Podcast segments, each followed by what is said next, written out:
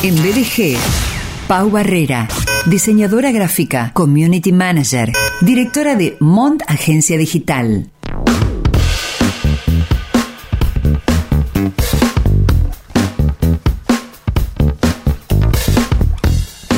Anteriormente ella charló sobre cómo destacar tu empresa, tu emprendimiento para, emprendimiento para obtener más seguidores. Eh, presentó 10 tips, tips de Community Manager, porque ella lo es. Pau Barrera, ¿cómo te va? Muy bien, Sergio, ¿vos cómo te va? no te voy a contestar al aire todo. Me va bien, me va bien. ¿Cómo que no? No, no, no te voy a contar todo al aire. ¿Cómo que no? No, sí, ahora contame. No, me dejé con la intriga. Escúchame, yo no tengo ningún problema, pero un dinero para contar. Como, como, ¿viste la, planera? Esta planera que apareció en estos días. Ah, sí, bueno. Que ahora cobra por dar notas mil pesos el minuto. Qué cosa de loco, qué, qué, qué país. Literalmente el que, el que no hace un negocio porque no quiere, porque si una planera puede hacerte un negocio por hacer una nota, bueno, debe haber gente en distintos... Eh, eh, a ver, eh, mirá dónde nos vamos, ¿no? Eh, dónde llegamos? El sistema planero debe tener sus jerarquías, debe tenerlas, tiene. No es lo mismo un planero raso que un planero organizador, ¿no? Y, y quienes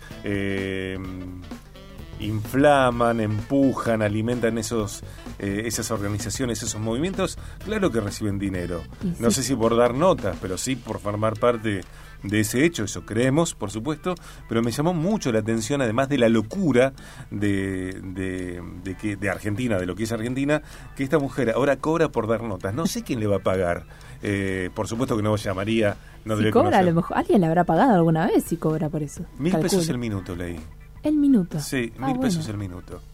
Mil pesos el minuto. Por eso yo, decía, no tengo ningún problema en contar mi vida, pero que haya un dinero de por medio como le pasa a tanta gente. No, no, no. No, no. Aparte, yo soy de los que piensan que no todas las cosas deben ser contadas al aire y es increíble. Y esto, mira, mira dónde me voy. ¿eh? Ya vamos a tu tema. Te prometo que ya vamos a tu tema. Eh, un libro de, entrevistas que leí una vez, ¿no? Eh, que decía, qué contrasentido el hecho de que a veces las personas contemos o cuenten, no es mi caso, cuenten en medios de comunicación hechos íntimos, privados, que no les han contado a sus familiares o a sus amigos. Porque una persona que no se sinceró con su familia y con sus amigos, eh, sin plata, no estoy hablando de que haya plata, cuenta algo tan íntimo, tan personal en los medios de comunicación. ¿Por qué hay gente, personas en la Argentina, sobre todo de la farándula, que están eh, acostumbradas a contar su intimidad en los medios. ¿Qué tipo de sociedad somos cuando lo íntimo, eh, la vida privada, está tan expuesta ni hablar de la vida genital? Eh, bueno, que pareciera ser que cualquier nota tiene que pasar por allí, sobre todo en canales de aire principales, viste en programas de entrevistas que son eh, líderes de audiencia, eh, pareciera ser que sí o sí personas invitadas tienen que contar su vida genital, tienen que contar su vida íntima. ¿Por qué? ¿Para qué? ¿Por qué queremos saber la intimidad del otro? ¿Para qué nos sirve conocer con quién alguien duerme, con quién se levanta, qué hizo, qué no hizo?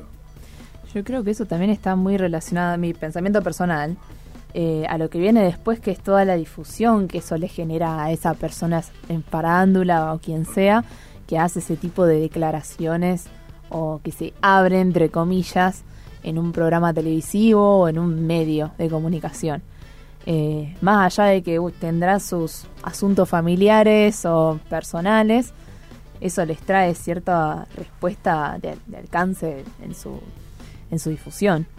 Pau, vos decís que si nosotros empezamos a contar nuestra vida privada... Yo no lo haría eh, porque yo me respeto a mí misma, así te la tiro. Aumentaríamos nuestros seguidores. Ramu, ¿por qué no contamos tu vida privada? Ah, tenemos para rato. Hacemos una temporada. Después puede dar a, dos o más. Me, como me gusta. Eh, Hacemos un podcast. No, olvídate, olvídate. Podemos hacer micros. Cada quien que cuente su vida privada. No, impresionante. Nos va a cobrar por minuto. No, no hay dinero para pagar esa vida privada. No hay dinero que alcance. Otra que CNN, no hay dinero que alcance para semejante eh, vida privada. Bueno, Pau, eh, me encanta, me encantan eh, estos. Sí, me encanta, me encanta.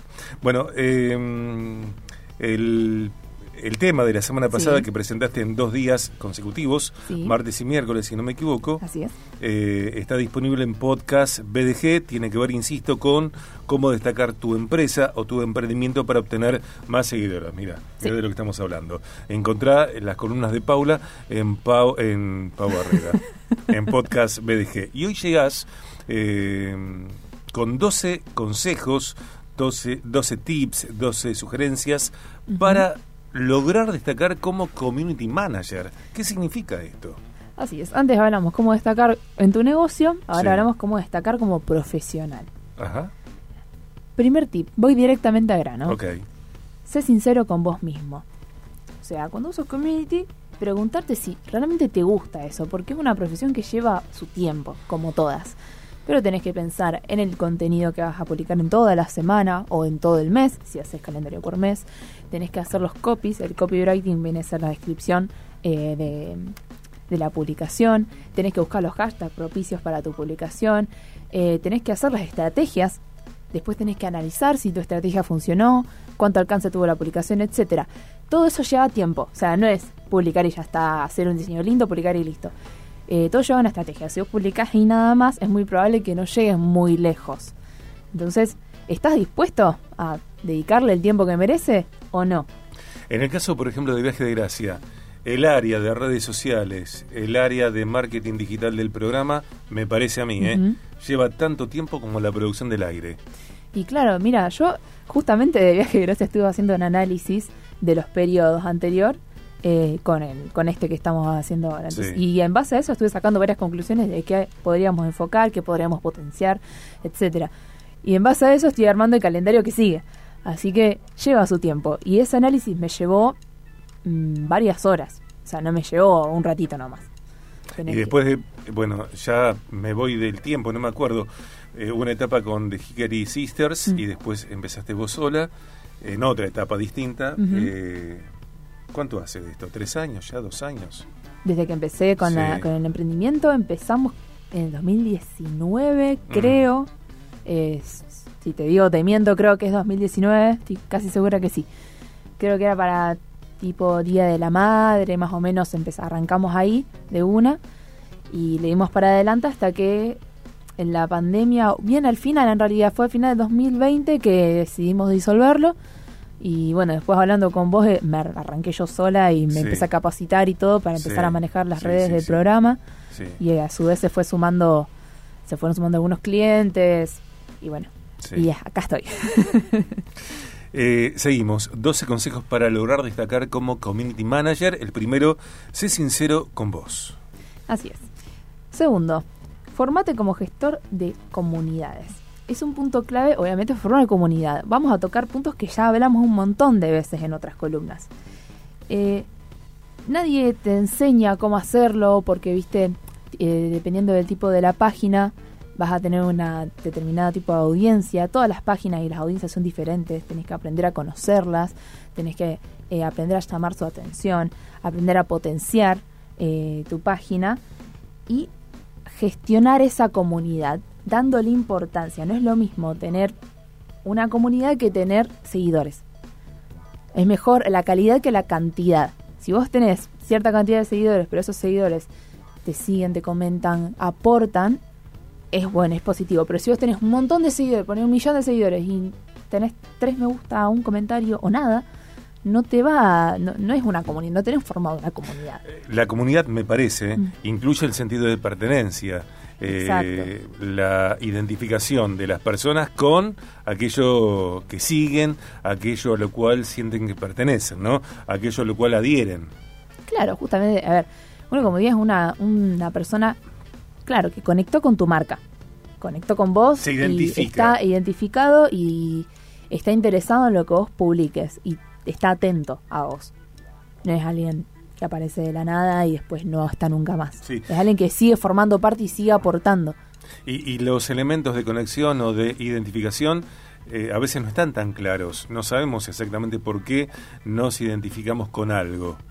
Digo, no es obvio en algunos casos, me parece. En algunos casos es obvio, en otros, qué sé yo, a lo mejor es algo que te llama la atención. Porque, ¿Por qué lo digo, Pau? Porque a veces eh, hay vocalistas pop, por ejemplo, en los tiempos que corren, cuya vida no tiene eh, cercanía con la vida de sus fans. Sin embargo, cada vez tienen más fans, cada vez tienen más eh, seguidores y vos decís, bueno, por alguna razón, eh, una persona que no tiene elementos en común con el ídolo que sigue, se identifica con ese ídolo. Algo le gusta, algo le atrae, algo sí, quiere. justamente. Y a lo mejor esa persona sube historias, de esas personas que suben un montón de historias y te cuentan su día a día o te tiran opiniones y vos no, no estás por ahí, no te identificás con su estilo de vida, pero sí en la forma que piensa. Entonces, aportás o le comentás o le contestás historias, etcétera. Sí, obviamente, algo en común mínimamente vas a tener si sigues a esa persona, porque por alguna razón la seguís y estás formando parte de su comunidad. Por supuesto, lo que digo es que eh, a veces eh, esa razón no es obvia, no es explícita. Sí, Hay es que indagar, ¿no? Sí, sí, sí. sé. Puede ser. No sé. Bien, eh, tres. Punto número 3. Definir tu estrategia.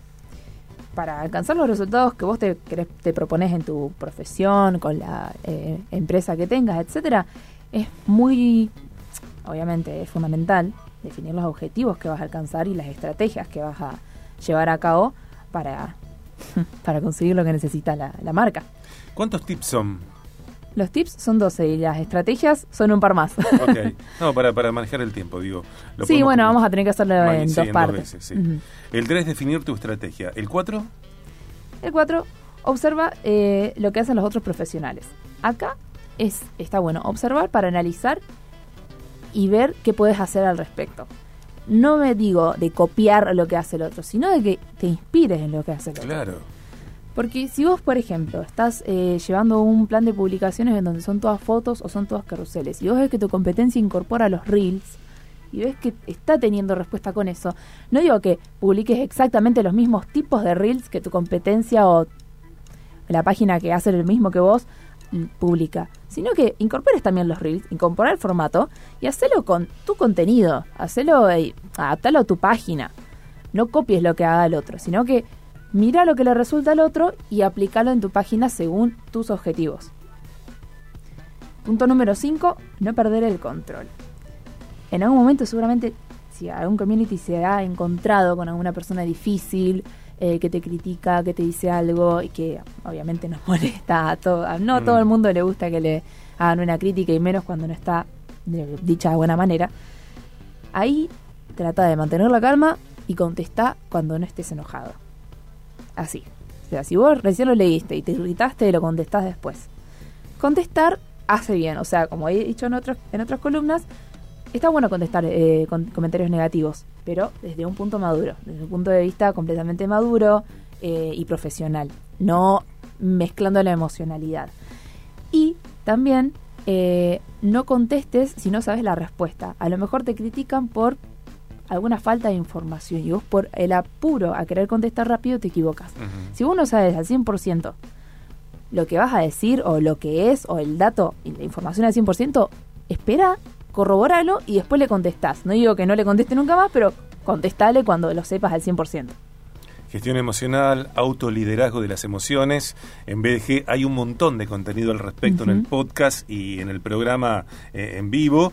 Eh, pienso en las columnas del doctor Sebastián Palermo, Así como la, la- la charla del viernes que para mí fue tremenda. Sí, Eh, las buena. columnas de Gaby Greco, eh, los audios incluso de Judith, de Pablo Com, eh, Pablo Arabachi. Digo, hay material como para encontrar allí elementos de autoliderazgo y en Obviamente. particular gestión de las emociones.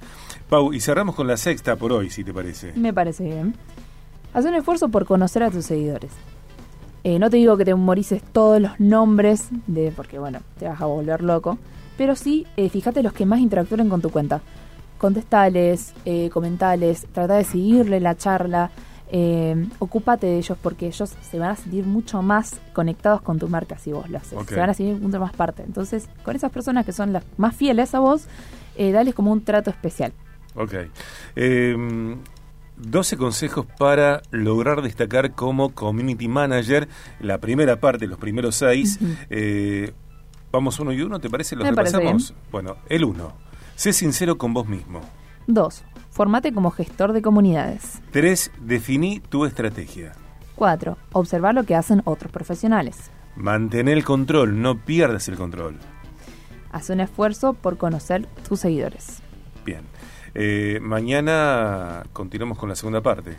Sí, mañana o cuando me diga. O el- cuando el guion nos diga. también, Cuando, Cuando la, el guion nos la diga, nos con- diga. claro. Puede ¿Eh? ser esta semana, puede ser la otra. No, va a ser Ta, esta ta, ta. semana, esta semana. Puede ser, Sí, seguramente sí. Pero no, no me acuerdo cómo estamos mañana y creo que el miércoles. Después lo corroboro y te digo. Dale, dale. Gracias, Pau. Gracias a vos, Sergio. Amigos, completamos la primera hora de BDG en este lunes 8 de agosto 2022. En la segunda hora llegará una canción de Fabián Gallardo que creo yo, al menos en mi caso, es la primera vez que programo una canción de Fabián Gallardo. Hoy los lunes musicalizo yo solo, así como los viernes Damián solo y después el resto de la semana juntos.